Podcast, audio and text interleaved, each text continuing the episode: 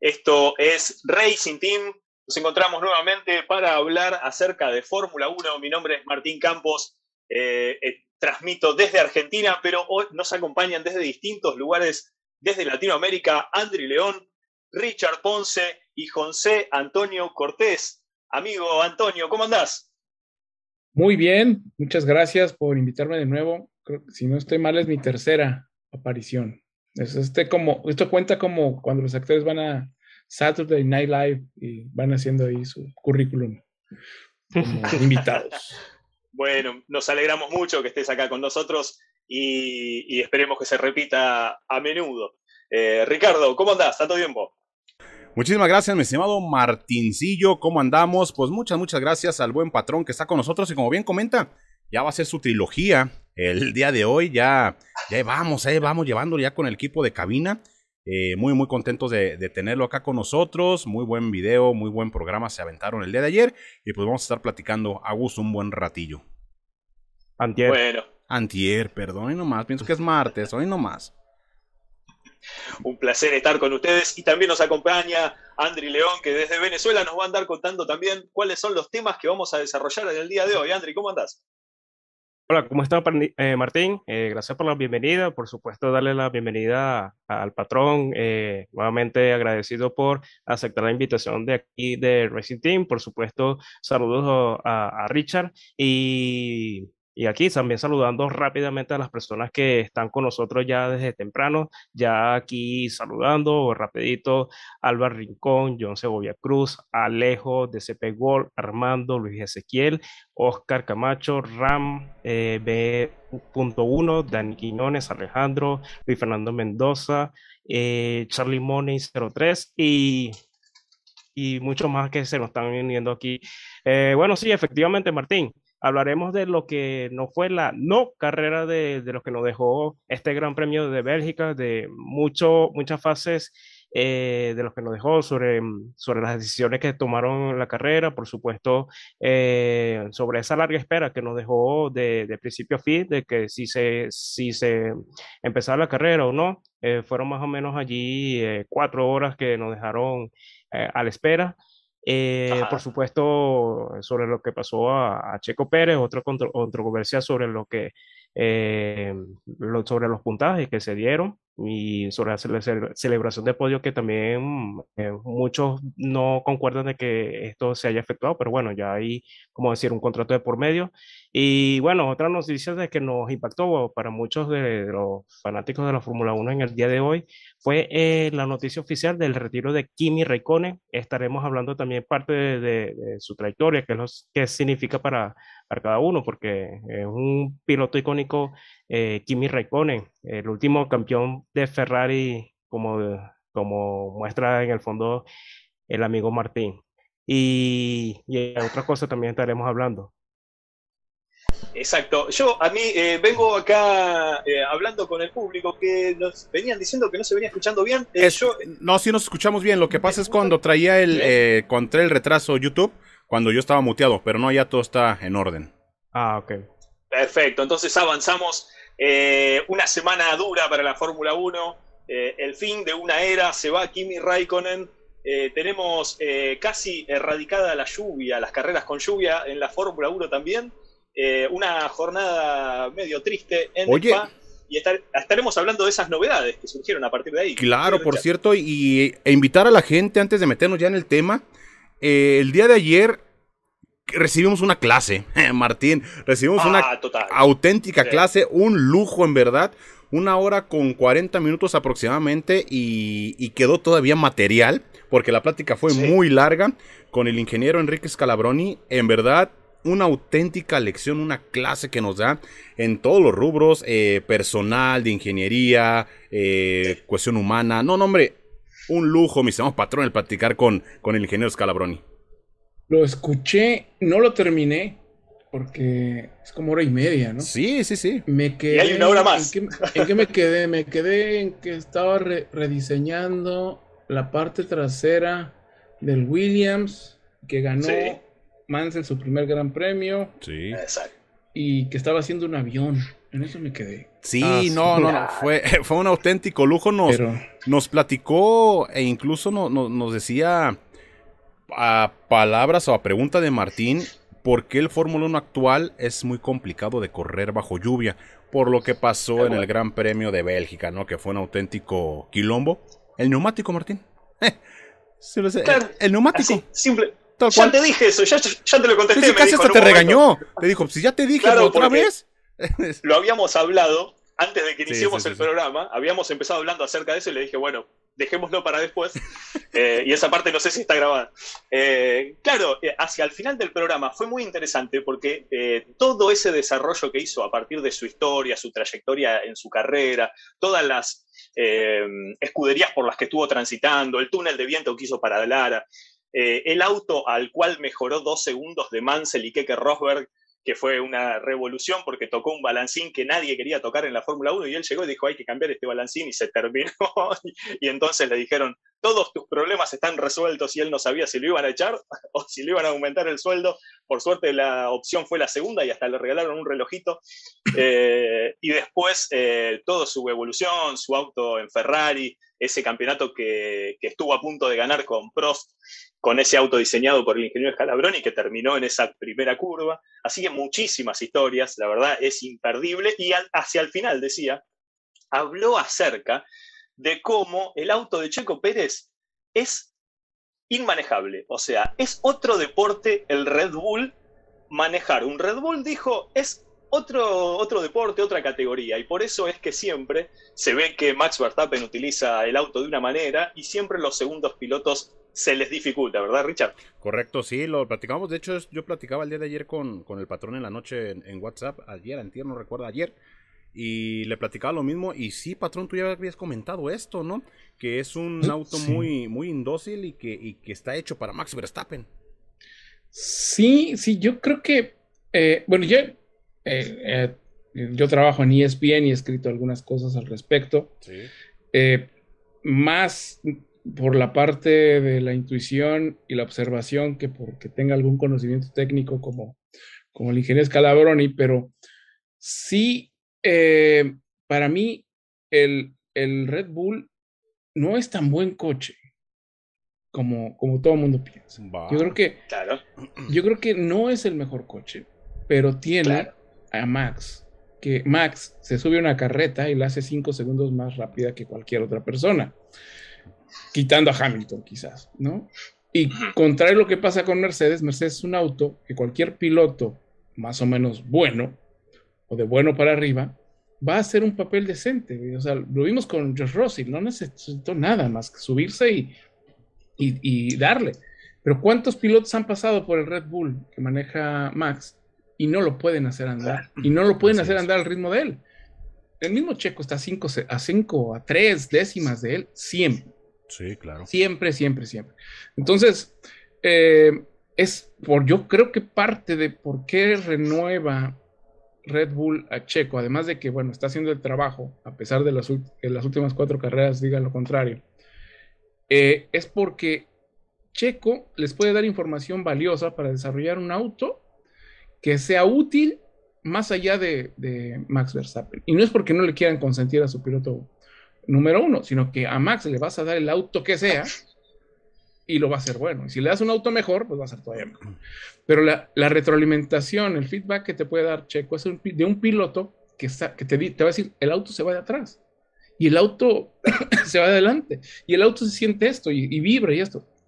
Max no le importa. El auto se va de atrás, lo hace rápido. El auto se va adelante, lo hace rápido. El auto vibra, lo hace rápido. No te va a dar información. Él solo lo hace rápido y lo hace rápido. No es un piloto que desarrolla autos ha pasado en la historia, ahora que se cumplieron 50 años de la muerte de Pedro Rodríguez, no solo, eh, por ejemplo, Jackie Stewart, eh, gente todavía que, vive como, como Mario Andretti, comentaron que, que Pedro era un piloto que no desarrollaba autos, sino era un piloto al que le dabas el auto que fuera, como estuviera, y lo hacía rápido. Él no te, él no te sabía decir, o no te iba a decir cómo ponerlo. Es más, si nos vamos todavía más lejos, está la historia de que Prost ponía este, la puesta a punto y el que hacía rápido el coche era, era Senna, ¿no? Es un caso similar. Senna no, no desarrollaba autos. A, Senna le gustaba llegar al auto más rápido. Y Y bueno, sí, este, no sé si sea un traje hecho a la medida de Max, o como Max es rápido y, le siguen poniendo cosas y es rápido, y vamos a probar el Rey y sigue siendo rápido. Todo. Él, él ya va adaptándose y Checo ha tenido que cambiar su forma de manejar a parecerse a Max todo este tiempo, ¿no? Claro, medio la dinámica de, que decía el ingeniero Scalabroni es la que vos mencionás hacia el final, como que el Red Bull se hizo a partir de que Max Verstappen entra a los 17 años y hace 5 o 6 que ya está en esa escudería, y este auto, que es de otra categoría, que tiene dos setups en la misma vuelta. O sea, el, Mercedes es un auto tradicional, es un auto planchado al suelo, pegado al suelo, con un gran motor y con un ala que se mantiene. Y el Red Bull no, el Red Bull va cambiando su dinámica, tiene sus dos mm. tipos de suspensiones. Y con un difusor delantero. alta, baja. Y, con un, eh, y él dice, en vez de tener un ala delantera, no tiene un alerón, sino que tiene un difusor que lo que hace es efecto suelo en la trompa. Entonces ahí empezó a hacer una serie de explicaciones increíbles, donde dice, Checo se está acomodando a un traje donde eh, eh, no se lo ha podido poner Albon, no se lo ha podido poner Gasly, Kvyat tampoco, y Checo se está pudiendo adaptar a eso, y donde ahí también tendríamos, yo diría, que ser un poquito pacientes con Checo, ha renovado actualmente y esperemos que ese, ese traje vaya siendo así como vos decís. En parte Checo se va adaptando al traje y en parte también el traje se va a ir adaptando a Checo. Esperen ¿Cómo lo ves, Andri? Sí, sí, efectivamente. Eh, claro, hablando de esa renovación de, Checo, eh, como siempre decíamos, eh, es lo más lógico que, tenía que ser Red en este caso porque desde hace tiempo que el segundo piloto no se adaptaba también a, esto, a estas dinámicas, como bien comentó estos pilotos como Gasly, como, como Albon. Eh, llega Checo, este año le da una victoria a Red Bull, desde los tiempos de Ricciardo un segundo piloto de Red Bull no le da este, una victoria y y bueno, también le dio el podio que fue lo de, lo de Francia y, ha tenido también una consistencia entre cuarto y quinto lugares. Claro, entre las últimas carreras hay que decir de que no le ha ido para nada bien. Este, en el caso de lo de Silverstone, lo de Austria, eh, la carrera pasada ahorita en Bélgica y, bueno, eh, son cosas que, que, le pasa. Él mismo también ha, asumido su, error. Richard, justo estabas por decir algo y yo me fui para eh, otro lado. No me escucho. ¿Por dónde andabas, Richard? No, sí, sí te, no, si te escuchas, Andri. Estás escuchando perfectamente, sí, sí, sí. ah, no, no, no. Eh, yo pensé que me había muteado, como decía Martín. Eh, no, bueno, ah, ya completando el comentario, eh, Checo lo, lo, ha venido haciendo eh, sobre asumir sus errores y toda esta cuestión de que le ha ido mal estas últimas carreras y bueno, hay que este, trabajar en eso y, y bueno, también eh, ayudar a lo que pueda a la más Verstappen en el, en el, campeonato de pilotos y también Red Bull en el campeonato de, de constructores. Y sí, em, a mí lo que me quedó de, de esa plática de que el ingeniero Scalabroni eh, dice de que por, hoy por hoy Mercedes tiene el, el mejor motor pero con la, todas estas cuestiones, la aerodinámica de, de, Red Bull, eh, llevando ese motor Honda para que como que se asemeje más a, a, la, a la, potencia de, de, Mercedes, o sea, se le acerque un poco más, que cosa, cosa que no ha hecho Ferrari ni en este caso Alpine con los motores Renault. Eh, y la verdad, eh, como también explicaba mm, el, sobre el efecto que tiene Red Bull sobre el, el este, el efecto del, el, uy, se me fue el nombre. el rake. Eh, el rake, el rake, exactamente. Y cómo se adapta en, las curvas, este, incluso nos mostró este, con, con, papelitos, dibujos, la verdad. hermoso. estuvo, hermoso. Estuvo de lujo. De hecho, bueno, ya para pasar al siguiente tema, atentos aquí en el canal, vamos a fraccionar la entrevista porque estuvo un poco larga, pero vamos a sacar fragmentos de la Fórmula 1 en lluvia, del análisis del RB16B y todo. Vamos a sacar fragmentos de videos cortos para que no se pierda esa, esa clase que nos dio ayer de Agratz, claro. el ingeniero. La tengo, que terminar de ver, porque sí. ¿Sabes que Termínelo, patrón, porque es bastante buena, la verdad. Es que el final es tremendo. No, lo que te dice de el, el, análisis en serio, de que te dice que el RB16B tiene un difusor delantero. o sea, no, no, fue, fue una, una, auténtica clase, la verdad, la que nos dio ayer Ingenieros Calabroni. Y bueno, vamos a tocar poquito porque. la última, Richard, ¿sabes, Que, ¿sabes que, con qué puedo conectar? de esto del RB16 y el Rake es, es una solución que se encontró, una aerodinámica y de amortiguación, para un motor que era más débil, que es lo mismo que el ingeniero Scalabroni nos cuenta que cuando él estuvo en Lotus, llegó y tenía 115 caballos menos, y entonces dijo, yo, si vos me das este motor con 115 caballos menos, yo te tengo que inventar un auto que le falten dos ruedas. Y entonces inventó el auto con las ruedas en rombo, que eran las dos ruedas grandes en la trompa y, detrás del motor, y las otras dos chiquititas. Eh, es como que a ese nivel es otro deporte el Red Bull. Eh, es una solución, el rake es una solución por fuera de lo que fue habitual en la Fórmula 1 en general. Que va a quería, quería mencionar eso para que, le, para que vayan a buscar el final de la entrevista, porque el tipo diseñó un auto en forma de barrilete, en forma de rombo. Es una cosa increíble. Que va a desaparecer el rake, ¿no? Ya, no, ya dijo, eh, ya dijo eh, Newey que va a desaparecer. Y que, pues porque ahora las nueva, el nuevo reglamento es autos con efecto suelo, ¿no? Totalmente, que lo que hay que estar más pegados. Entonces, que olvidémonos del rey, que eso ya, ya no va a estar. y para completar esa parte, rapidito. para completar esa, esa parte rápida. Ah, no, dale, no, dale, dale, venga, venga, No, no, es rapidito. Este, de que cuando se le preguntó de que qué espera para el año que viene con todos estos nuevos cambios, todas estas nuevas normativas, él, él, dijo, eh, bueno, yo espero igual de lo que estaba pasando actualmente o incluso peor. Ahí eso nos dio mucho que hablar. No dio muchas esperanzas la temporada que entra, pero bueno, vamos a tocar un poquitito de lo que pasó en Bélgica antes de meternos en el tema de Kimi Raikkonen, que es la, la novedad el día de hoy, el, el, buen Kimi que, que dice no va más, ya se finí al final de la temporada y, básicamente lo que pasó el fin de semana, es pues, un bochorno que ya vimos todos, es un punto de vista ahora sí de, de cada uno de, de nosotros. Pero bueno, no podemos hacer un resumen de lo que fue de algo que no existió, Martín. Eh, es un gran premio pues, que ahí quedó. Para mi punto de vista, pues vaya a ver, yo en mi opinión, yo, y voy a empezar, perdón que, que, empiece. Creo yo que estuvo bien el haberla, eh, el que no se podía correr, en mi punto de vista personal. Las formas fueron las que no, no cuadraban. Yo creo que ya dirección de carrera sabía que no iba, no había modo de correrse. Estuvimos nosotros en la transmisión cuatro horas, Andri, más o menos, esperando, esperando a ver a qué hora.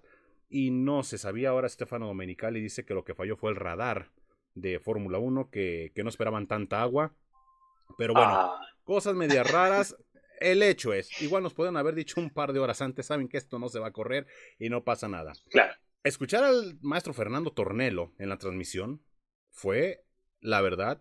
Eh, muy importante por el hecho es, bueno, nos tomaron el pelo, o sea, radicalmente salieron a girar tres, nada más tres vueltas, a cumplir el mínimo necesario y se acabó, patrón. No sé tu punto de vista al respecto sobre lo que fue la carrera. Bueno, yo, yo creo que eh, fue lo más anticlimático que yo visto en la Fórmula 1, paradójicamente hablando por, por el mal clima que, que hubo. Eh, yo coincido totalmente contigo en que yo no puedo cuestionar lo que dijeron los ingenieros y pilotos, que no era posible correr ahí, que el acuaplaneo era tal eh, que no se podía correr. Gente como mi chapu, que sabe de esto de correr, me decía, la visibilidad no era el problema, porque pues todo el que ha corrido en lluvia se enfrenta con, con un spray impresionante y, es parte de, ¿no? Pero la, contra el acuaplaneo no puedes hacer, no puedes hacer nada los ríos que se hacen en, ahí en Spa, la manera en que ha llovido este año en, esa zona es tremenda, ¿no? creo que eh, no se había vivido una espera tan exasperante y terrible, yo creo que desde la batalla de las Ardenas en la Segunda Guerra Mundial, que fue a unos dos kilómetros de ahí. Si vieron la serie de Band of Brothers, ahí, ahí fueron los bombazos y ahí, y ahí, fue donde, donde varios perdieron las piernas en un capítulo ahí que se llama Bastón, por cierto. Pues ahí está muy cerca de ahí. Me parece que el gran problema de esto fue fingir una carrera. Correcto. Fue fingir que se hizo una carrera. O sea, y fingirlo por cuestiones económicas. En vez de tener el valor de decir y hablar con los organizadores, con la gente, con los patrocinadores, eh, con todo el mundo y decir, ¿saben qué? La cosa está así. Nosotros no nos podemos dar el lujo de dar por cancelada esta carrera porque no les podemos regresar a ustedes organizadores, no sé si 30, 20, 15 o cuántos millones de euros que paga de, de fee eh, Spa y si, seguramente si no se hace la carrera tienen que regresarlo todo o la mitad o algo. A los patrocinadores que pagaron por estar ahí anunciados, lo mismo. A la televisión, que la televisión creo que es quien menos se tendría que quejar porque tuvo una transmisión larguísima y la gente estuvo viendo Pero eso es lo que le tenías que decir, a ver, no va a contar como carrera, pero tú tuviste una transmisión, ¿no? Y la gente vio algo, ¿no? O sea, vio algo, este, estuvo a la expectativa de algo y vieron algo raro, sí, pero tuvieron transmisión. Pues el manejo de esa crisis fue terrible. Fue de, ah, no, no, este, el reglamento dice que si damos dos vueltecitas, entonces esto cuenta y entonces no hay reembolsos y entonces, ah, creo que hay una pequeña ventanita sí, sí, sí, más sí, claro. este, unos minutillos. Párate el reloj, que deje de correr el reloj, este, paremos el tiempo para que nos alcancemos a, a, a, meter esta ventanita, en esta ventanita, porque vamos a ver si se puede correr. Eso, eso fue fingir, eso fue una farsa, eso fue terrible, ¿no? Y, eso no lo decidió Michael Massey. O sea, Michael Massey estaba ahí con un chicharo y tenía un, Pepe Grillo aquí en el hombro que le estaba diciendo qué hacer. O sea, no se toma una decisión de ese calibre sin que tu jefe de jefes, Domenicali por lo menos, te diga que, ¿no? que, te dé el visto bueno. Si no, Exacto. Ah, hoy ya no tendría trabajo Michael Massey. Pero, pero ese fue el gran problema, ese fue el gran problema los pilotos siempre van a tener opiniones variadas de esto, pero el 90% de ellos, y yo me diría que 95, porque el único que decía que quería correr era Max, porque decía que era el único que veía, ¿no? Sí, sí, sí. Pero, pero de ahí en fuera yo creo que fue algo, eh, sobre todo una falta de respeto para, para el deporte, porque aunque la gente, pues sí, los boletos, cuando tú compras un boleto en un evento así, atrás dice que si llueve, que no sé qué tanto, no te van a dar el dinero, hay un montón de claro. pequeñas, ¿no? Incluso por si te pega una llanta y no, no sales vivo de ahí, también hay una escapatoria. Cosas que nunca leemos, ¿no? Sí, que nunca leemos, pero, pero sí para el deporte, ¿no? O sea, repartir puntos para una carrera que no existió, ¿no? Es este, terrible. O sea, la sprint valió más de la sprint de Silverstone y, y, nomás dieron seis puntos. Y aquí repartieron, este, ¿cuántos? ¿no? O sea, eso, si al final del campeonato se decide por medio punto, esto va a ser este, un ridículo. Completamente. Claro. Richard, yo vos sabés que mientras ustedes iban hablando, iba recordando ciertas actualizaciones que hubo de este tema que por ahí ya a esta altura ya viene eh, estando bastante transitado el tema. Sin embargo, hubo algunas actualizaciones y también a medida que iba hablando el patrón se me iban ocurriendo determinadas cosas. Si te parece, te menciono ocho cositas que anoté y me decís por dónde tenés ganas de ir avanzando. Vas. Por ejemplo, creo que el clavo con el que em, empezó las dudas de Masi fue cuando Vettel dijo, después de que chocó en clasificación Norris. Eh, dijo, yo ya había pedido que haya bandera roja y encima va, frena y se queda esperando que le conteste Norris. Ese es como el primer tema que se me ocurre, si querés ir caminando por ahí. Mira. El segundo... adelante, adelante. Eh, si querés, vamos de a uno, eh, como vos quieras. Es que, mira, no sé si, si coinciden conmigo para pasar con, con Andri. ¿Hasta dónde es que la Fórmula 1, y yo lo, he venido comentando, a ver, antes todos los aficionados, cuando veíamos eh, lluvia en el radar, nos emocionábamos. Todos decíamos, ah, una carrera bajo lluvia, espectacular.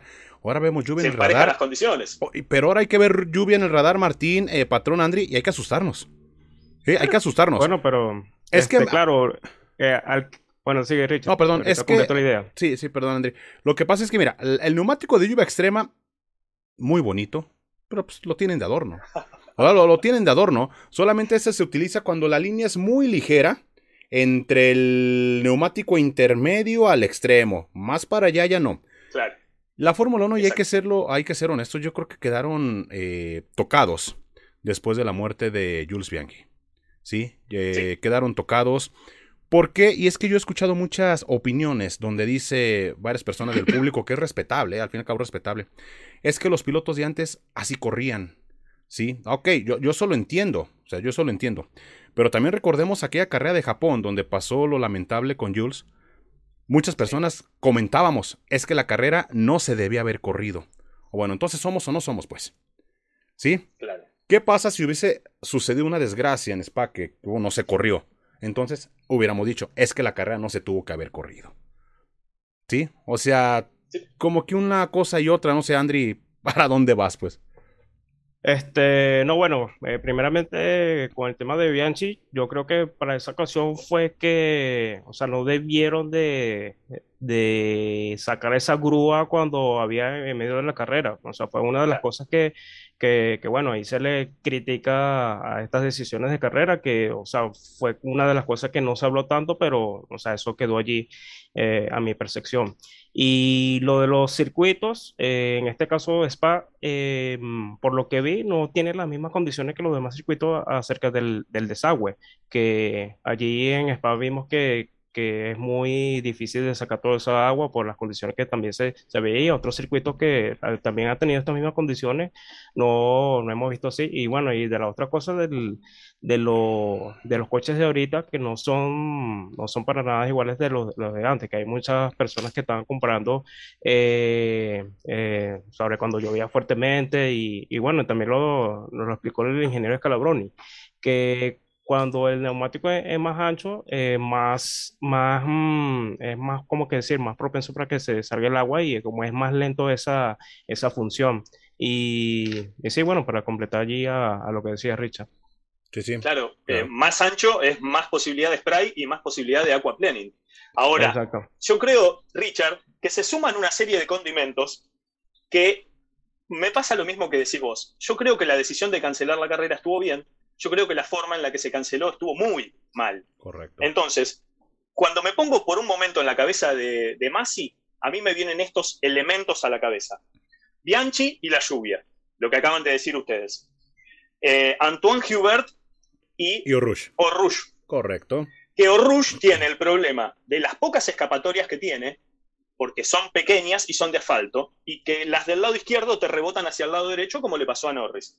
Pero además, la visibilidad de Rouge es una colina, y vos hasta que no llegás al horizontal, es nuevamente, vas subiendo, y hasta que no llegás al horizontal, no ves que hay un auto atravesado. Entonces, se van sumando una serie de elementos a los cuales yo agrego Vettel, diciendo cómo no eh, eh, cortaron la, la, la, clasificación antes, y a lo que yo agrego los seis autos que chocaron en la W Series, entonces, cuando uno recuerda, y acá te pongo el clavo final, Imola del 94, todos los diarios poniendo fin de semana trágico, cómo no se canceló el viernes con el choque de Barrichello, cómo no se canceló el sábado con el choque de eh, Ratzenberger. de Ratzenberger. Y, ya el domingo, cómo no se canceló con el choque de Sena. Todos esos clavos en la cabeza de, de Michael Massey tienen que haber pesado ahora esta situación no se la puede enterar el día de la carrera con lluvia en Spa, la tendría que saber de antes. Ahí es donde le decimos a Masi, vos tendrías que haber tenido la posibilidad o la capacidad de resolver esto con anticipación. No sé cómo lo ven ustedes. Sí, además creo que ah, ahí tocó algo, Ricardo, que yo he visto mucho en redes, este, antes sí eran hombres, antes sí eran pilotos de verdad, antes sí, corrían, antes, antes se mataban en la mitad de la parrilla también. Cagaba la década y, decía, y habían sobrevivido la mitad de los que habían arrancado, ¿no? O sea, eh, antes no existía el halo. Yo creo que nos acordamos de, lo de Bianchi, pero, y todo el mundo. Pero creo que el problema, más que la lluvia, ¿sabes? Fue una grúa dentro del halo. Sí, lo que comenta André, correcto. O sea, y, y, por eso ese accidente cambió la Fórmula 1 y se, y se crearon los halos. Y, y, claro, se tiene que poder, y se tiene que poder correr en lluvia, porque es parte, la esencia. es parte de este deporte, es parte, cuando es el, la lluvia, la lluvia es como la enfermedad entre los hombres, iguala circunstancias, ¿no? A todos nos va, a todos nos da, es como la pandemia, ¿no? Y en esas circunstancias surgen, en, este, a pesar de las diferencias que puede haber económicas, todo eso, surgen talentos diferentes. Y ahí, ante esa igualdad de circunstancias, surgió Cena en, un Toleman, ¿no? Surgió Betel en un Toro Rosso. Ahora vimos a Russell hacer una vuelta también que en, Inglaterra dicen que legendaria, yo diría es una muy una excelente vuelta, una vuelta para la historia, pero no la mejor vuelta de la historia. bueno, bueno. Pero, pero hay muchos casos así, ¿no? O sea, las grandes hazañas del automovilismo, muchas de ellas se recuerdan bajo la lluvia, ¿no? Vuelvo con Pedro, o sea, Pedro, la famosa carrera en la que dicen que, es conocida como la carrera en la que olvidaron recordarle a Pedro que estaba lloviendo, ¿no? porque parecía que no, que para él no llovía y para los demás sí. Alguien, alguien, olvidó, mm. alguien olvidó decirle a Pedro que estaba lloviendo. Entonces, ganó sobre la lluvia en Mónaco, y Johnny Herbert en el 99 con ese Stewart y, muchos más. Y Max en Brasil. La primera victoria de Barrichello 2000 eh, fue bajo lluvia. También y el mismo Max en Brasil hace nada, dos años, eh, le pasó el trapo a todos eh, por trayectorias imposibles. Él encontró y empezó a hacer, ahí todo el mundo empezó a analizar cómo era la conducción en lluvia, porque todos seguían haciendo la misma trayectoria. Y Max hacía trayectorias, claro, se iba a los lados donde no había goma, se iba a los lados donde estaba más alto y había menos agua, donde no se acumulaban los ríos. Y entonces todo el mundo decía, pero ¿cómo? Se pasó en la curva y, terminaba pasando tres autos por vuelta. Una cosa increíble. Eh, la primera vuelta en Donning, donde de, la famosa primera vuelta de, de Cena, ¿no? Donde los hace papilla todos, toma la, punta y hace cuatro o cinco rebases impresionantes. Si no, si no se pudiera correr en lluvia, no habría automovilismo en Inglaterra, donde llueve todo el rato. meses del año, ¿no? O sea, entonces, lo que sí ahí es, creo que tienen que resolver, si es un asunto de neumáticos, como dice el ingeniero Scalabroni, que no, no lo dudo ni tantito, porque siempre ha sido un punto eh, álgido la labor de Pirelli en muchos sentidos. Pero si también tiene que ver cómo era el diseño de los autos, tienen que aplicar esto para el diseño nuevo y, si hay todavía una posibilidad de que siga el diseño siendo un problema, hacer alguna corrección. Porque yo escuché, estaba, yo le, me, paso entre la, transmisión en español y la de inglés durante, los grandes premios porque en la español ponen muchos comerciales y no ponen un recuadro y la de inglés es permanente, ¿no? Entonces, al pasarme a una de esas, estaba yendo al patrón, a Chacho, a, a, Tornelo, a, a me pasé a, la de inglés y entrevistaron al, director de, de Alpine, a Marcin Budkowski. Y decía él, estos autos no están diseñados para correr en estas condiciones de lluvia. Correcto. Es imposible. Dice, algo explicó ahí que, solo, solo Martín podría entender, yo creo, algo sobre cuestión de, de, carga aerodinámica, de algo así, y, que, eso provocó un acuaplaneo terrible y que no era posible, que no le buscaran mal, que no era posible. Pero pues bueno, o sea, si todos lo tienen sabido, si además las llantas no ayudan, o sea, va a llover en algún gran premio, ¿no? Claro. El problema es ahora, porque podría decorar esto que acabas de decir impecablemente, con dos o tres cositas, pero como bien decía Richard hace un rato, ahora la lluvia va a ser un detrimento de la situación y nos va a poner en peligro. Imagínense si ahora en Holanda, con la última curva con ese peralte y esa máxima velocidad, porque se va a hacer flat out con el pie en la tabla, imagínense si llueve. ¿Qué va a pensar Masi? ¿Cuántas dudas va a pasar por esa cabeza? ¿Se va a correr Holanda si llueve? Es una locura. Y a todo esto te agrego que no solamente el auto no está diseñado, sino que el reglamento no está diseñado para correr. Porque tendrían que liberar el parque cerrado en caso de lluvia. Permitir que se levanten las amortiguaciones, permitir que se toquen los alerones como se les como se, eh, como se les antoje a los, a, los ingenieros. Bueno, Checo ya tenía más ala. Correr. Poner más ala, poner menos, Ponerle, ponerle tres alas, ponerle eh, que vayan aleteando los pilotos, que hagan lo que sean, haga falta. Eh, una de las cosas que decía ingeniero Calabroni es, pobre, nosotros siempre le caemos a Pirelli, pero en realidad a Pirelli le pidieron que las llantas tengan ese ancho.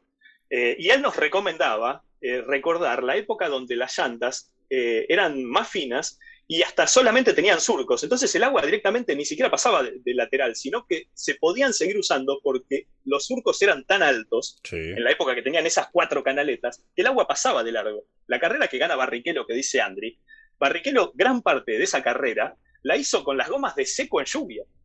Eh, fue esa lloró. Claro, esas canaletas servían. Y a lo que agrego una cosa más, Richard. eh, como para ir eh, cerrando, si querés, el tema de, la lluvia y de Rouge y todo esto. Hamilton se quejó además de que hubo un bache en Rouge. Casi no se habló, lo mencionó Hamilton. Eh, en Spa, en Bélgica, hubo inundaciones hace un mes o 45 días o 60 días, que pasaba el río, el famoso Eau Rouge, las aguas rojas de ese río que están en la bajada, antes de la loma, antes de la colina, claro, hay un río que pasa por abajo, pasa con una serie de detritos, de, elementos metálicos que hacen que esas aguas sean rojas. ese, ese, río eh, eh, se desbordó y, destruyó todos eh, los caminos accesorios para entrar al circuito, pero dice Hamilton que había un bache en Rouge, cosa que también debe haber complicado la situación. No todos los pilotos se quejaron, tal vez sea una cuestión que solamente la vio Hamilton, vaya a saber uno si quería meter Checo también psicológica. También Checo. Eh, Checo también, dijo que, creía que se ah, hacer algo.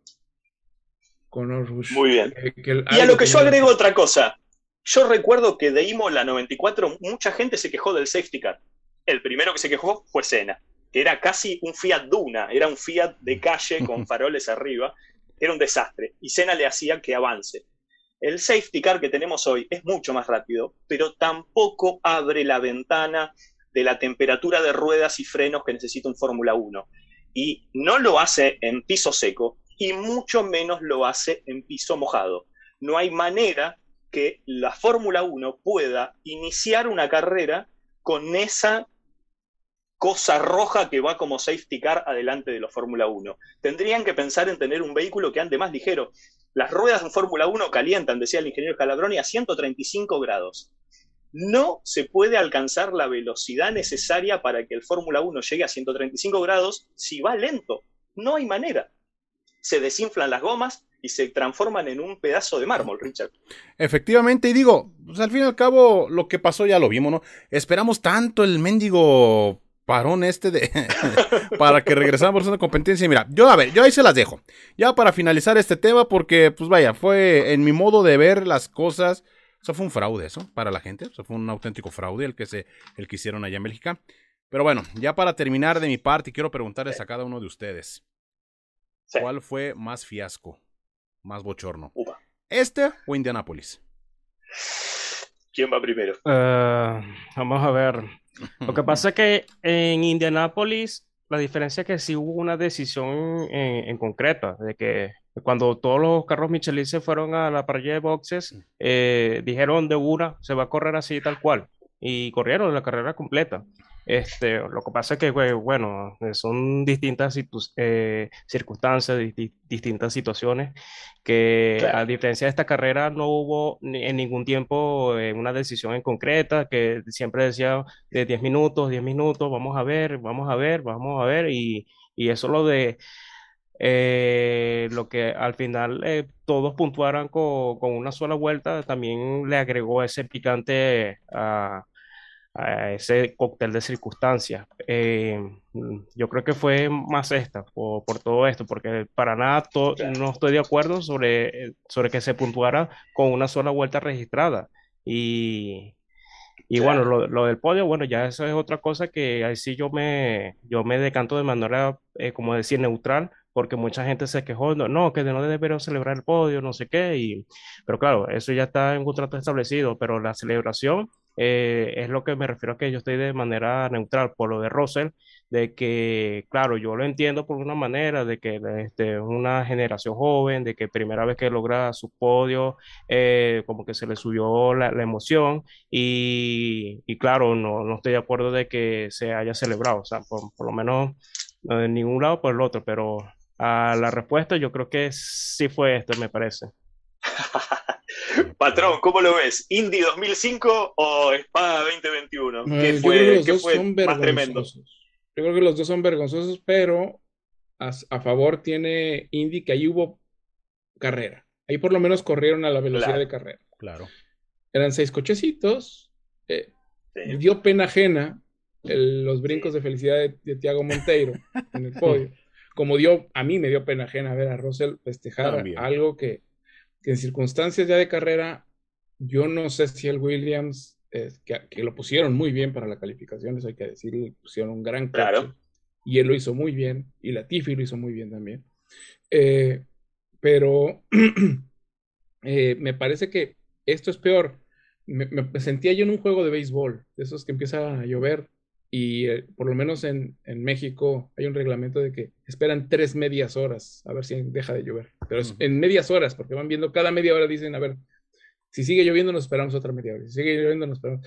O sea, era realmente desesperante estar eh, recibiendo esos mensajes de eh, en 15 minutos les decimos qué pasa. En 17 minutos decimos qué pasa. En 20 minutos decimos qué pasa, ¿no? creo que eh, creo que me, me, quedo con este, aunque los dos fueron terribles, y que haya habido podio, me parece que bueno, por contrato o no contrato, yo sé que era el primero de Russell, pero, pero por más que haya sido excelente su vuelta de calificación del sábado, por calificaciones no te dan, no te, no te dan trofeos y, y, no sabemos si iba a quedar segundo o si va, como le ha pasado, que ha calificado otras veces muy bien, irse al abajo del décimo, en el décimo o algo así, ¿no? Muy bien. Yo, Richard, ayúdame a pensar esto.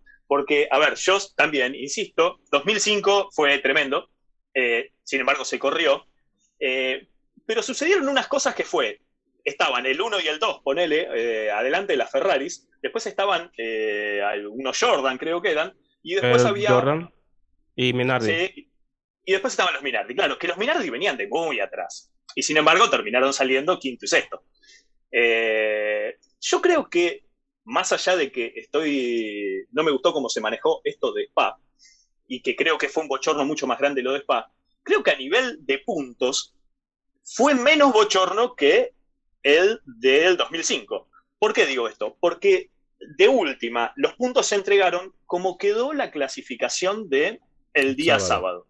Es decir, hablando de Spa. Yo lo de, claro, hablando de Spa, los puntos del domingo se entregaron acorde a la clasificación del día sábado. Que si no entiendo mal, en el caso de que no se hubiese corrido para nada eh, la carrera del domingo, de todas maneras, eh, la estadística o, eh, no se hubiesen dado puntos porque no se corrieron dos vueltas.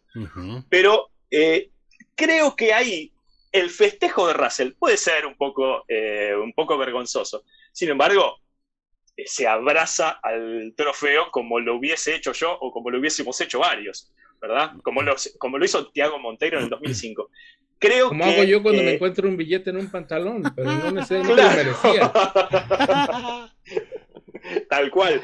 Creo que aunque sea, es, es mejor el segundo puesto de Russell que el tercer puesto de Tiago Monteiro, que largó octavo, ponele, o que el sexto puesto de ese Minardi, que había largado 18. Creo que es como un poco más parejo. No sé qué pensás vos, Richard. Sí, no, mira, yo de hecho alguna vez hice un video al respecto de Indianapolis.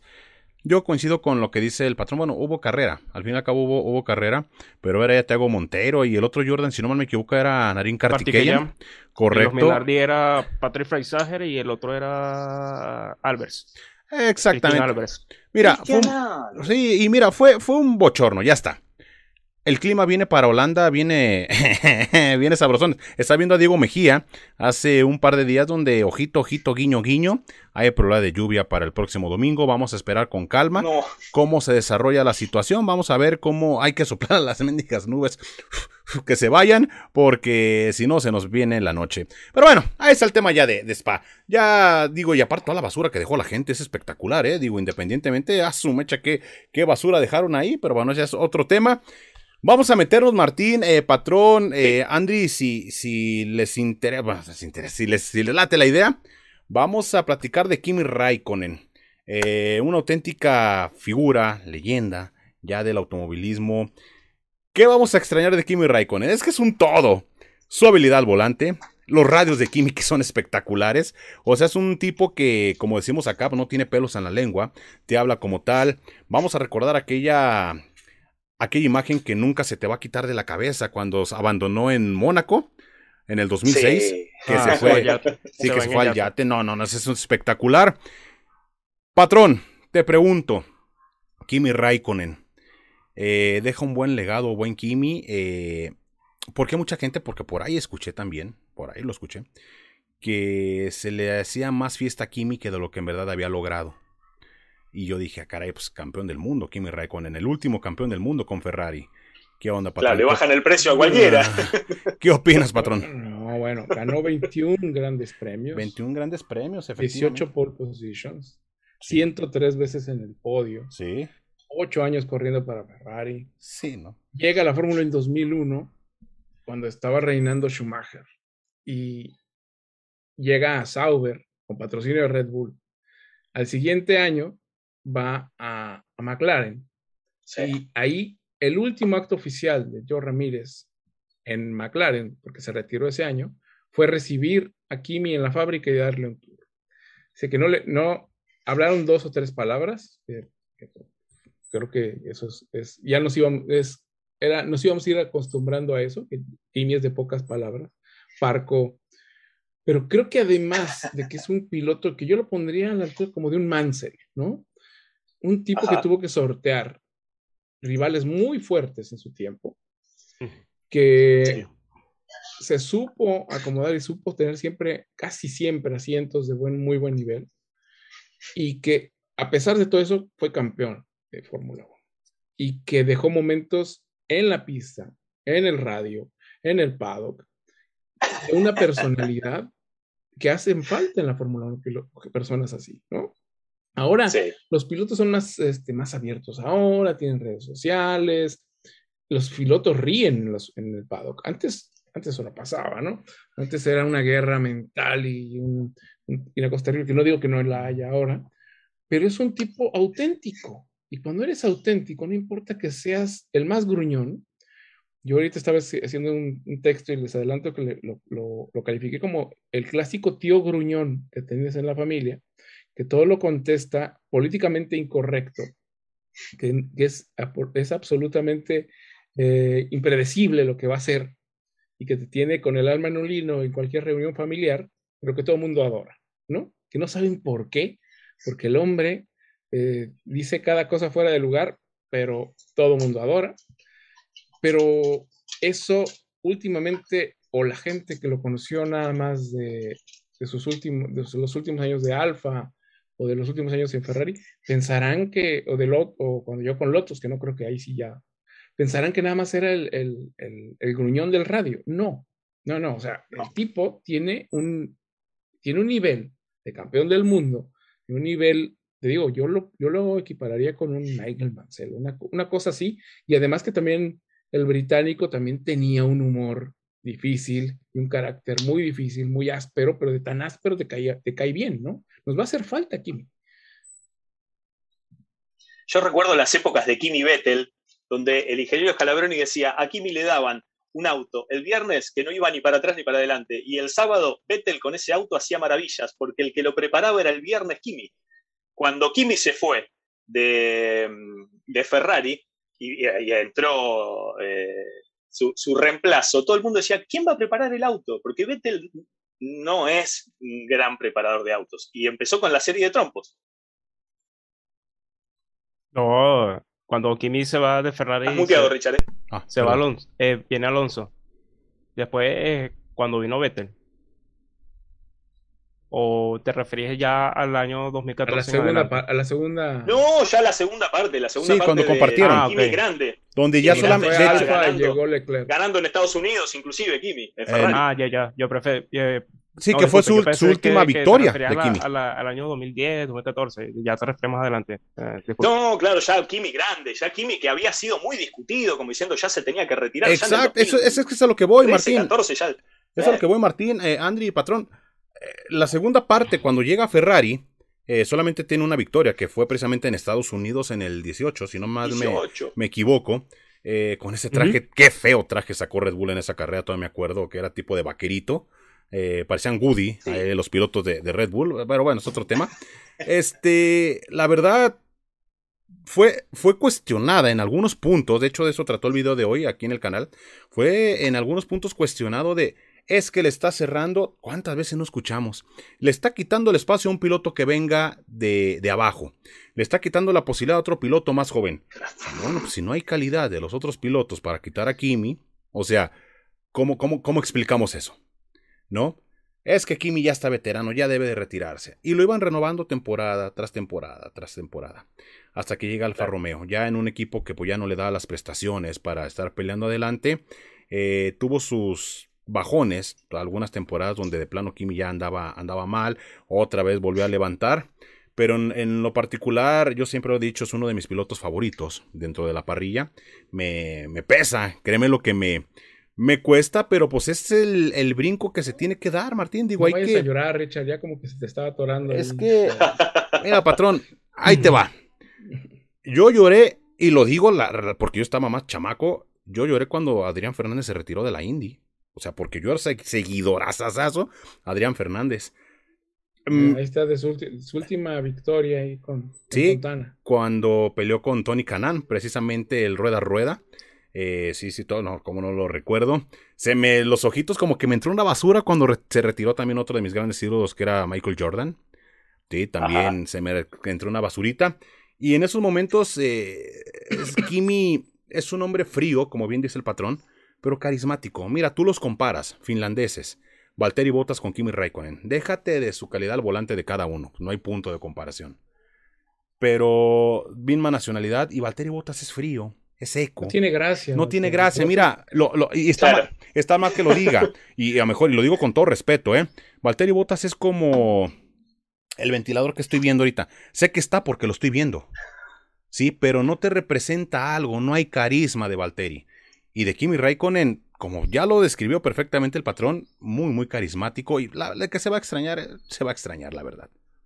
Sí, se va a extrañar bastante. Eh, adelante, Martín. Ya, porque como me va a alargar un poco también sobre el tema de Kimi Raikkonen, porque claro, yo lo recuerdo desde el inicio, pero dime, Martín. No, dale, yo, yo, iba a hacer un recuento de aquellas anécdotas que a mí me gustaron mucho de Kimi Raikkonen y trataré de, que no me pase lo que dice eh, Richard Ponce, que es que, eh, se me pongan los ojos vidriosos, sino que, que entre la basurita al ojo. los ojos de adentro para afuera, como decía el chavo. Eh, Recuerdo, inclusive en Top Gear, un día que lo están entrevistando, eh, ese programa de automovilismo que ponían a pilotos de Fórmula 1 en autos de muy bajísimo precio, y cuando le, una de las preguntas que le hacen es, se habla que vos estuviste en una fiesta donde una persona muy borracha cayó al suelo. Y él dice, sí, fui yo.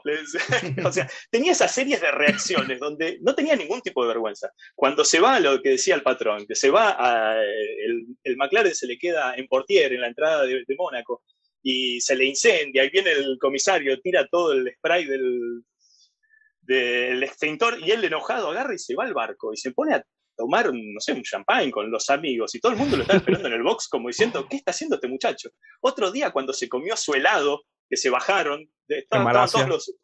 Claro, se, bajó y se puso a comer un helado y todos los demás pilotos lo, miraban en las pantallas gigantes y se, ¿se está comiendo un helado? Se preguntaban.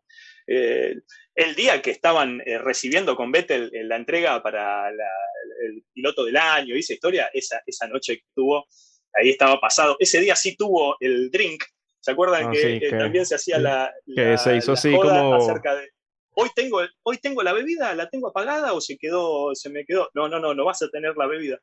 Pero la bebida está y no llega o la bebida no la tengo porque no me anda el botón. es una locura esa radio.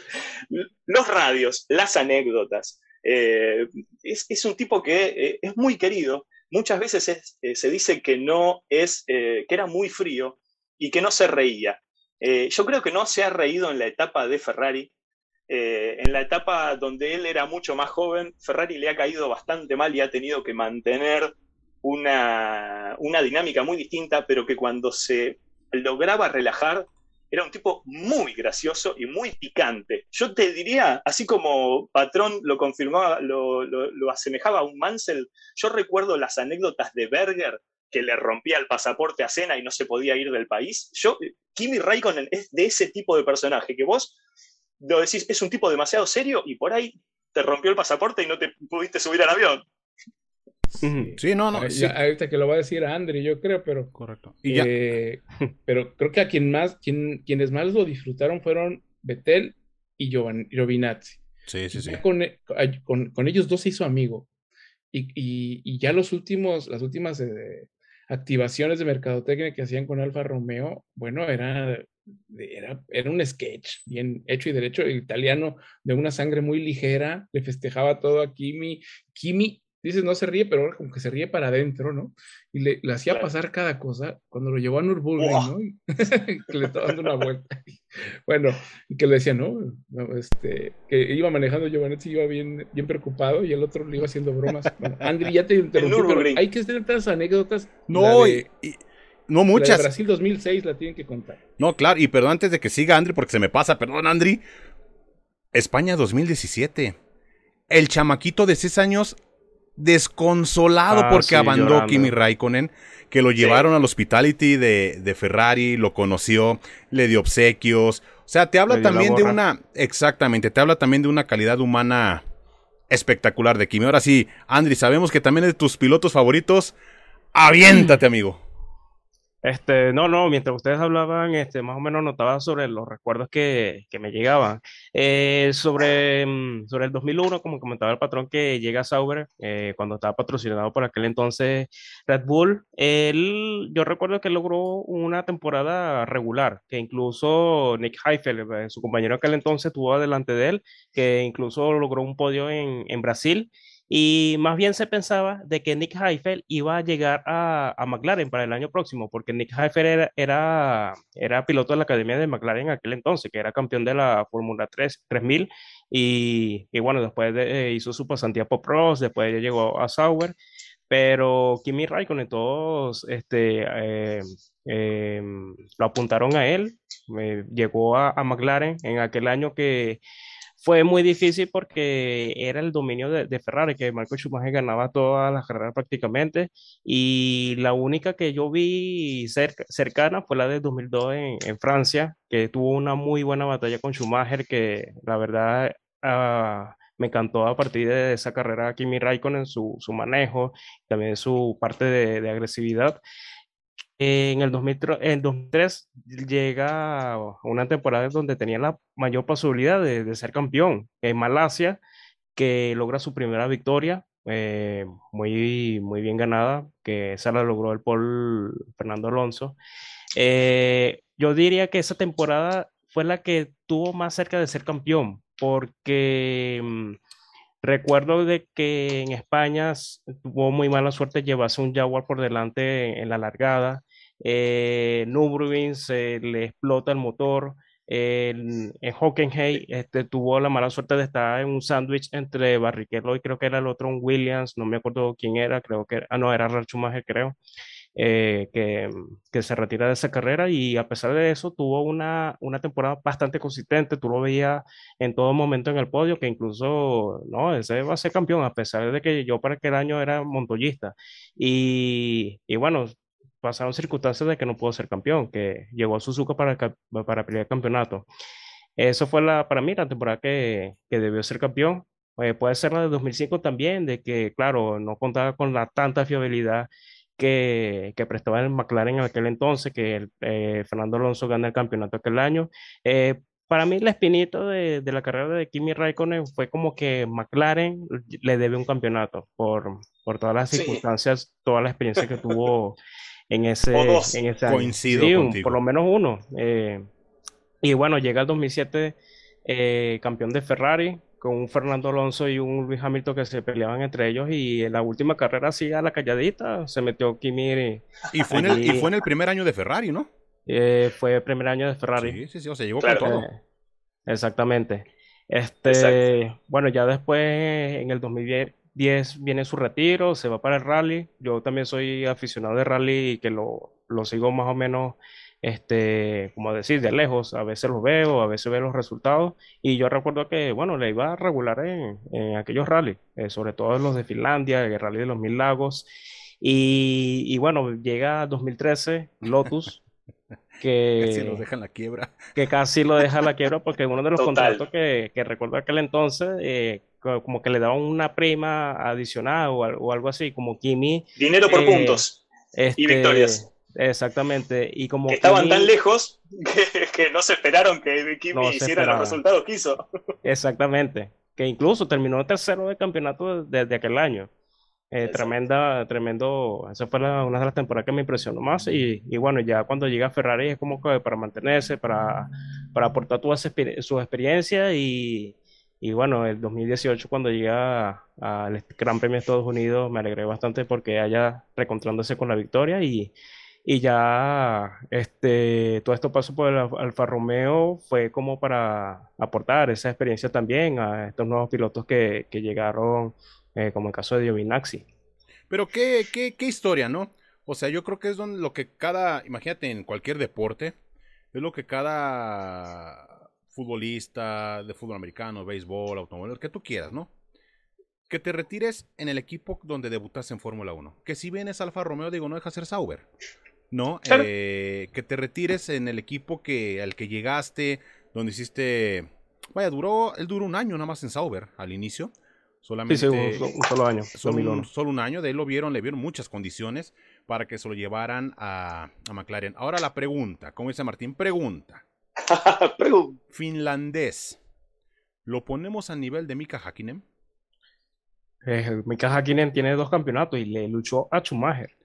Pero ¿cuál carrera fue más longeva en Fórmula 1? La de, la de, o sea, ¿quién fue más constante? No, más longeva Kimi.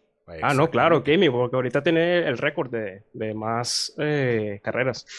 Pero ¿cómo lo ponemos? El mejor bebedor era Kimi. No, no, perdón, Mika. no, hay quien sabe. Creo que si nos ponemos a beber con ellos terminamos tirados los cuatro. Pero, Imagínate. pero, híjole, creo que para mí Mika es, es un piloto es un piloto más fuerte, tiene un legado más, más robusto.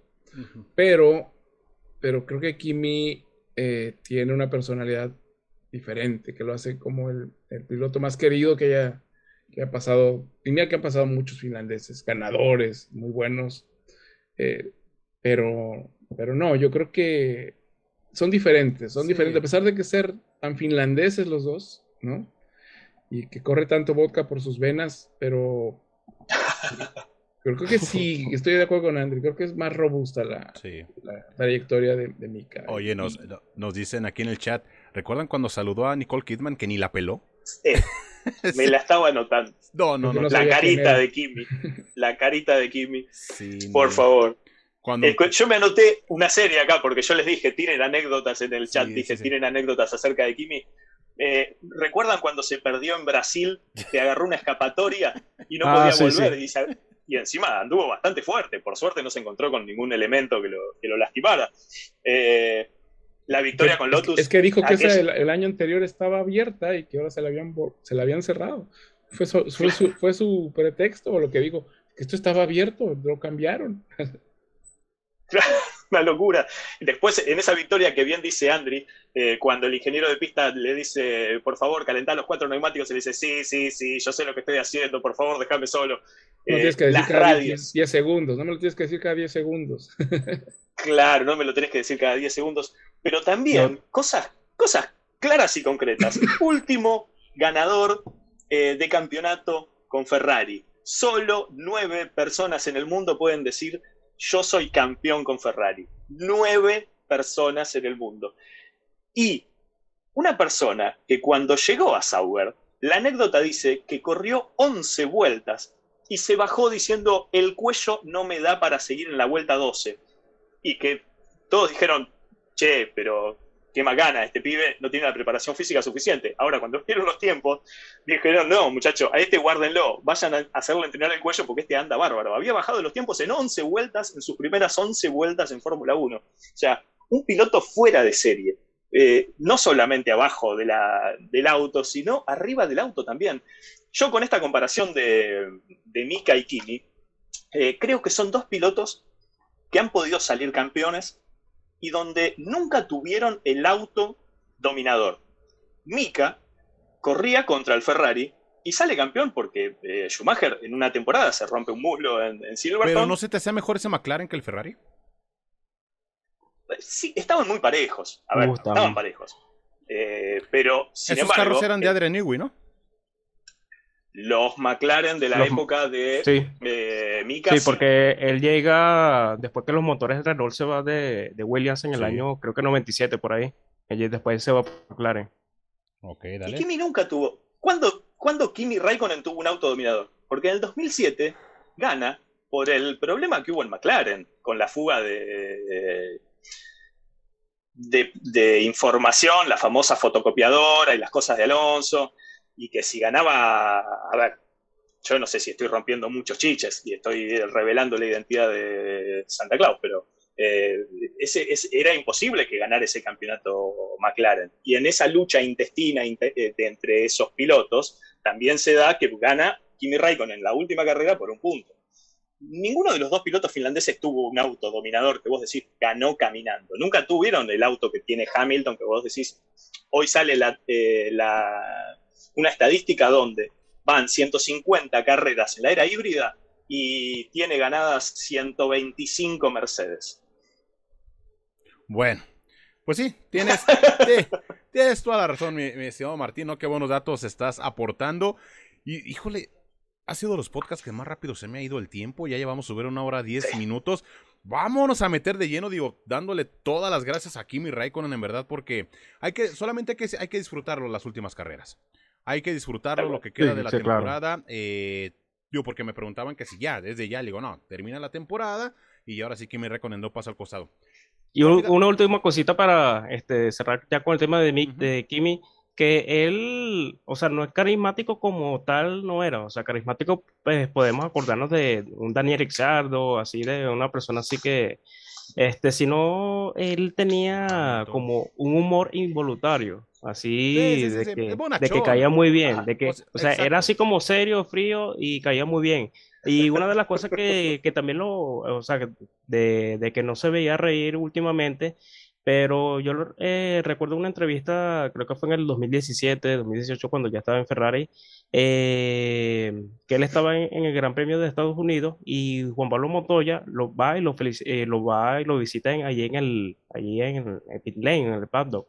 Entonces, cuando lo ve, bueno, se hablan como si fueran los mejores amigos. Ahí, mira, y Montoya le pregunta, mira, ¿cómo va este coche? No, que es muy diferente a los demás y eso. hablando así, un par de colegas y, y Kimi se le ve riéndose. Eh, eh, la verdad, todo un personaje Kimi. Compartieron McLaren, sí, ¿verdad?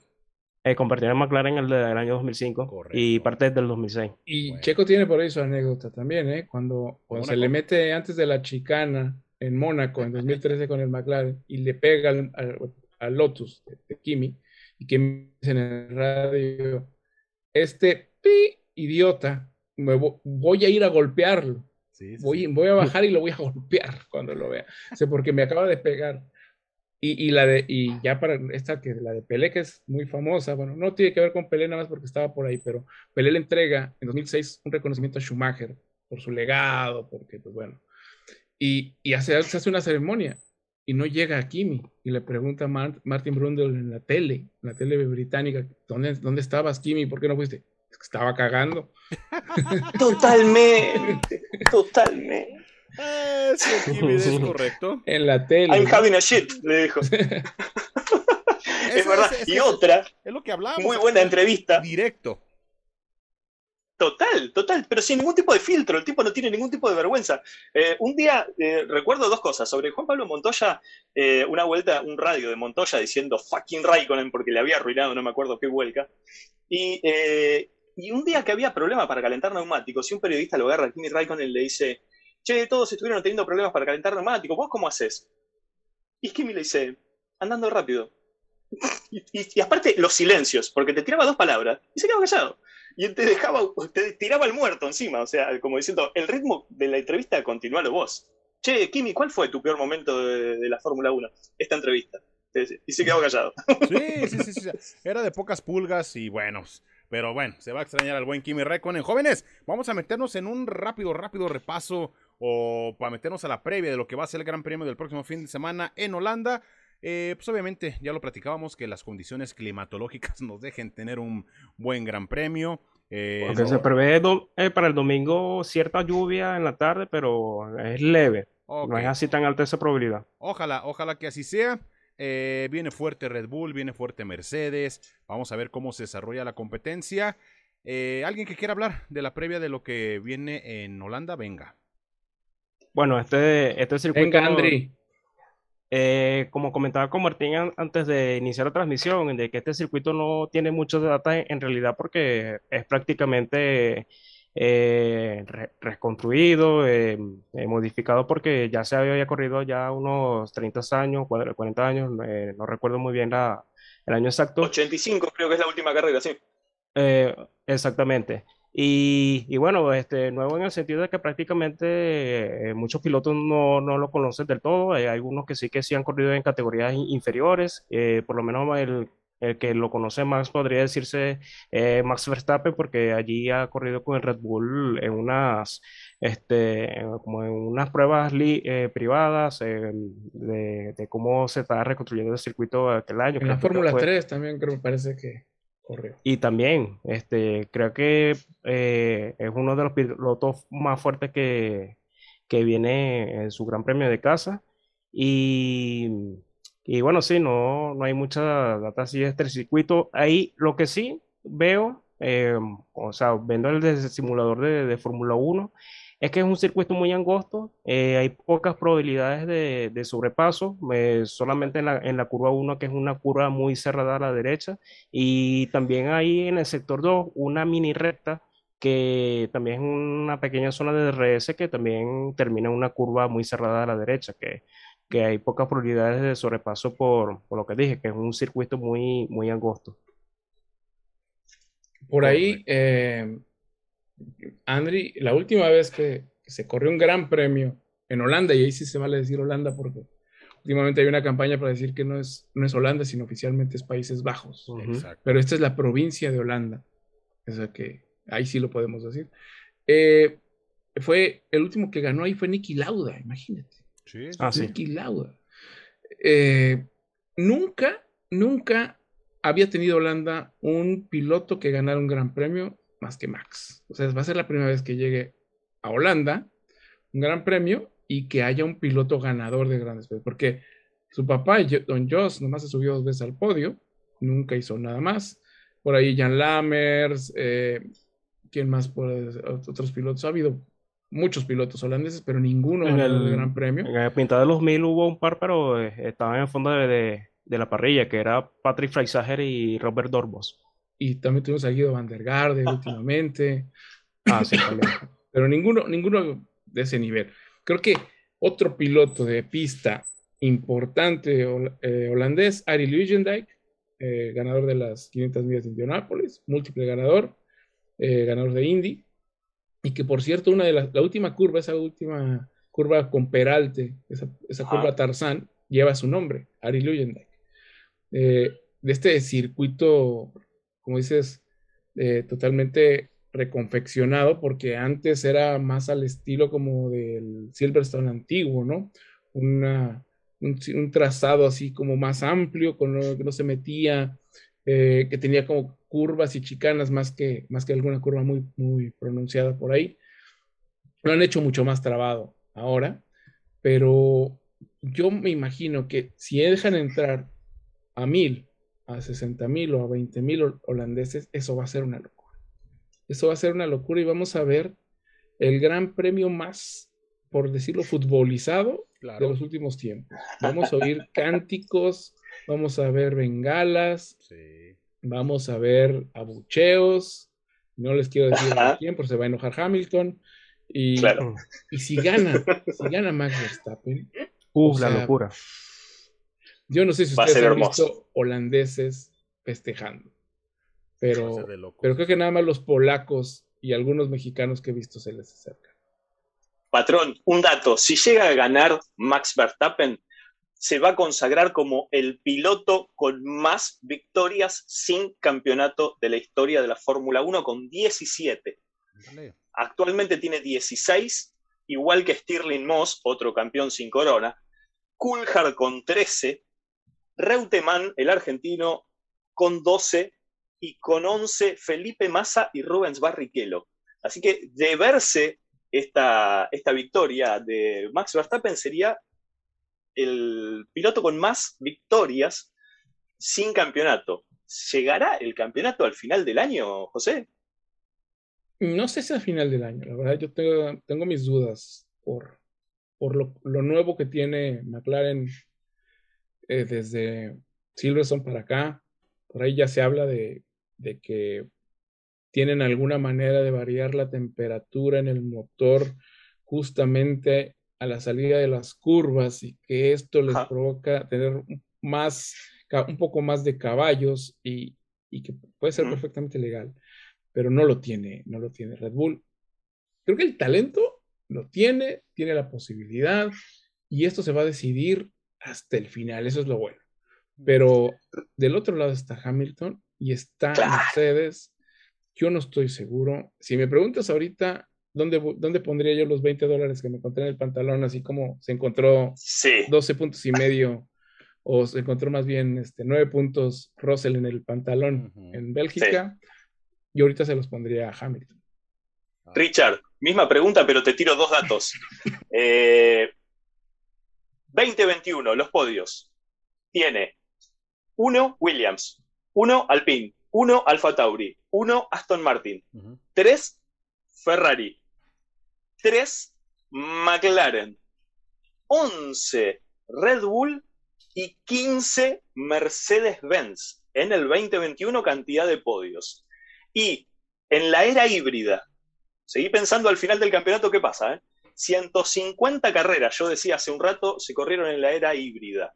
Desde el 2014, 106 de esas 150, 106 las ganó Mercedes.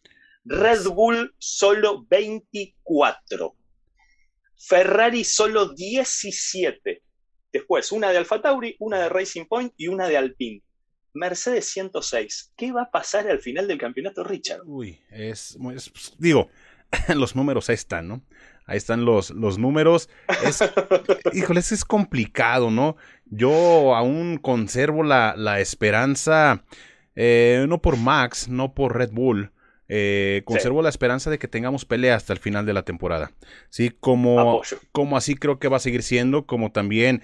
Mira, es que es, es un todo. Si vemos que que Red Bull hubiera agarrado mucha ventaja sobre Mercedes, te estuviera diciendo lo mismo, pero al contrario, ahora en alusión a Mercedes.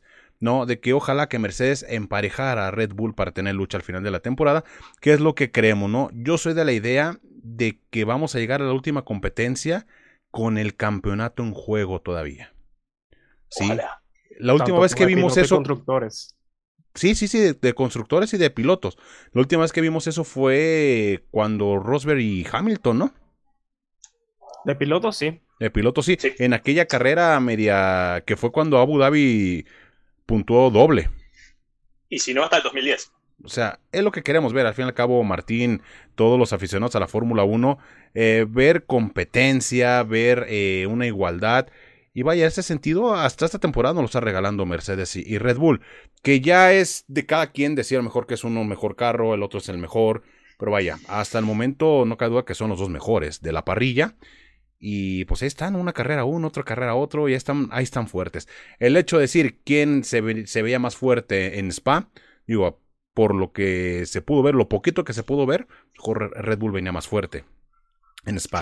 Hay que ver cómo funcionan en Holanda, hay que ver cómo va evolucionando, qué tal si ahora Mercedes es el que anda mejor. Como decimos acá en México, es, un albur. Es un albur, o sea, vamos a ver, vamos a ver qué pasa al final es relativo y es, eh, es momentáneo. Porque cuando vos ves la telemetría de la vuelta de Russell, dobló en, empujón en esa, en esa curva izquierda, eh, en la parte del sector 2, dobló a 15 kilómetros más rápido que Hamilton y que, y que el Red Bull. Y con eso hizo la diferencia y quedó segundo y con eso hizo la... Hizo, chau, beso. Rindió en ese minuto que tenía que rendir, rindió. ¿Qué les, le alcanzó. ¿Qué les parece si, si nos metemos a la, a la porra? Ya para finalizar el video, ¿qué les parece? Y vayan anotándole, ya sacaron libreta, todo, también la gente del chat que nos está viendo, pues venga, váyase mojando. A ver, vamos a empezar con el buen Andri. Ahora vamos a aventarle la bola. ¿Quién ganó la, pasada? Creo que yo. Ah, tú. Yo dije que Rossi le iba a quedar en segundo y que no se iba a correr, que iba a caer un tormentón. Yo lo. Está grabado, está grabado. Pero bueno, no, sabrá Dios, ¿quién, quién la ganó? Pues nadie. Pero bueno, a ver, eh, Andri, empiezo contigo, ya te la sabes. Paul. Sí, sí. Uno, dos, tres y cuatro. Eh, a ver, vamos conmigo. Yo digo que la Paul la hace Max. Eh, la gana Max. seguido de, de Hamilton. Digo que el tercero va a ser Checo y el cuarto va a ser eh, Botas. Botas, correcto. Va a ser una mezcla allí entre Red Bull y Mercedes. Se van a revolver. Venga, patrón. Bueno, yo digo que va a ser Red Bull Day. Va a ser Paul para Max. Ok. Va a ganar Max. Eso va a ser la locura. Hamilton va a abandonar. Ándale. y le va a pasar algo similar a Silverstone. Porque va, ahora van a decir que fue culpa de Max que abandonara a Hamilton. Ah, ok. Va a quedar segundo Checo, porque andaba ya atrásito. Lando va a quedar tercero, porque Lando me lo imagino en esa pista andando de maravilla. Y el maestro Alonso se va a meter en cuarto, aprovechando que todo el mundo anda. Que, que botas, imagínate, si está distraído cuando, cuando, cuando no le dicen nada y ahora que a lo mejor antes de que lleguemos a ese gran premio ya me lo acomodan en Alfa Romeo, este, yo creo que Botas este, va a estar un poquito atrás. Pero ese si es Max, Checo, Lando, Fernando. Y Fernando. ok, aquí lo tengo anotado. A ver, eh, me permite. Ah, dale, dale. Eh, eh, rapidito para decir la porra de, de Espiro, nuestro compañero aquí en Racing Team. Dale. Que aquí dice que, no me puso la pole, pero él dice que Max va a ganar, va a ganar la carrera, Hamilton de segundo, Bottas de tercero y Norris de, cuarto. Correcto. También nos dice también el buen José López, Paul para Max, eh, Max eh, Checo y tercero Valtteri. Ok, Martín, a ver tú. Yo ando muy parecido a Espiroc. Yo dije eh, Paul de Max, carrera de Max, segundo Hamilton, tercero Norris y cuarto Botas. Ahí los tengo invertidos a los que había dicho el amigo Espiro, que a quien aprovecho y le mando un gran abrazo. Ándale, pues, mira. Norris y Botas. Norris y Botas. Norris y Botas. Ok. Yo, no se les olvide la vuelta rápida de la, de la, carrera pasada a Mazepin, ¿eh? No se les olvide el de la vuelta rápida. Esa, sí yo la acerté, esa sí yo la acerté. Ah, no se les olvide, digo, ojo con el dato. No, yo creo que la pole la tiene Max. La carrera se la lleva Max. Yo aquí voy eh, con Hamilton en segundo, Checo en tercero. Y en cuarto lugar vamos a poner a Leclerc en, este, en, este, en esta carrera. ¿A quién coloca? ¿Sabes, Richard? ¿Cuál es mi ¿A quién colocaste tercero, perdón? A, a, Checo. ¿Y segundo? A Hamilton. Y cuarto Leclerc. Al que va a abandonar. Eh. ¿Sabes cuál es mi sensación, Richard? ¿Cuál? Eh, ¿Viste cuando una serie empieza, una serie televisiva, eh, empieza a funcionar mal y entonces los guionistas empiezan a hacer lo que se llama el fan service? Empiezan a hacer todas las jugadas para acumular de vuelta y poner contentos a los fans. Yo creo que la carrera de Holanda va a ser un fan service. Va a ser un servicio, va a estar la Holanda toda llena de camisetas naranjas y va a ser, como bien decía José, el día de Red Bull. O sea, van a tener que habilitar esa dinámica. De alguna manera, santa tiene o no que, Tiene que ser, tiene que haber qué festejo más grande que ver a, Hamilton abandonar. Imagínate. Eso, eso lo uh. festejarían más que cuando cruce la meta, Max. Más imagínate. A ver, hay que ver si ahí Hamilton alenta el tráfico en la clasificación. Vamos a ver si se anima ahí. Oh, está medio complicado. Le mandamos un saludo al buen Espiro que anda en unas paradisíacas tierras acá en Guadalajara. Se le anda pasando muy mal el muchacho. Pero bueno, pues mi señor Martín, vámonos riendo. Vámonos a ir cerrando. Aprovechar a mandarle un saludo a nuestro amigo del Juncos Racing que va a tener a Calu Mailot en sus carreras de Indy eh, y que en breve también estaremos eh, eh, pidiéndole que se acerque a darnos una, opinión acerca del mundo del automovilismo. y bueno, y despedirnos desde, desde invitación que has aceptado, esta visita que nos has hecho y la iluminación que nos has dado, José. Muchas gracias por estar aquí. Bueno, en la iluminación sí les quedé mal. sí, nos decían que estabas con, unos rayitos desde arriba iluminado. Bueno, es que no soy malísimo por esto de la iluminación. Y, me que traje una lamparita, pero no la pude conectar. Pero bueno. Es tu valor de saber que te ilumina desde abajo. Sí, sí, sí, soy como un fantasma. estoy, a medias. Pero bueno, eh, no, muchas gracias. Me la paso muy bien aquí platicando con ustedes, cotorreando con ustedes de Fórmula 1, que que como se podrán dar cuenta no me para la boca cuando comienzo a hablar de ese tema. Correcto. Entonces no me cuesta ningún trabajo. Este, yo estaré aquí las veces que, que me requieran, ya saben. Gracias, patrón. Bueno, muchas gracias. Mi nombre es Martín Campos, nos ha acompañado el día de hoy Richard Ponce, José Antonio Cortés y Andri León, y todo esto ha sido una eterna charla de Fórmula 1 y un placer haber estado con todos ustedes. Dejen su like, suscríbanse a nuestro canal para poder seguir teniendo esta calidad de invitados. Les mando un abrazo, nos vemos la próxima semana, hasta luego. Por cierto, antes de irnos, perdón, perdón, perdón. antes de irnos, este, ahorita a las, a las 7 de la noche, hora del centro de México, atentis, eh, ya saben que mi señora esposa mm. tiene un canal también aquí de YouTube, es de temas paranormales, patrón. Ya sabe ahí que... Más paranormal que... Que lo que, pasó en el spa. Imagínate. Ahorita va a ser un directo a las 7 de la noche. Brínquese de canal, solamente póngale la noche de la lechuza la noche de la lechuza, así tal cual. Y ahorita mi esposa les va a estar platicando historias de ultratumba, para que no duerma, ¿eh? Para que no duerma y se va a poner interesante, ya lo saben. Esperemos que no estén relacionadas con tu vida marital. No, no, no, no, no, para nada, no, hombre, no, todo, todo en orden. Que, no vayan a contar ahí este, intimidades. se va a poner interesante. Ya lo sabe, la noche de la lechuza.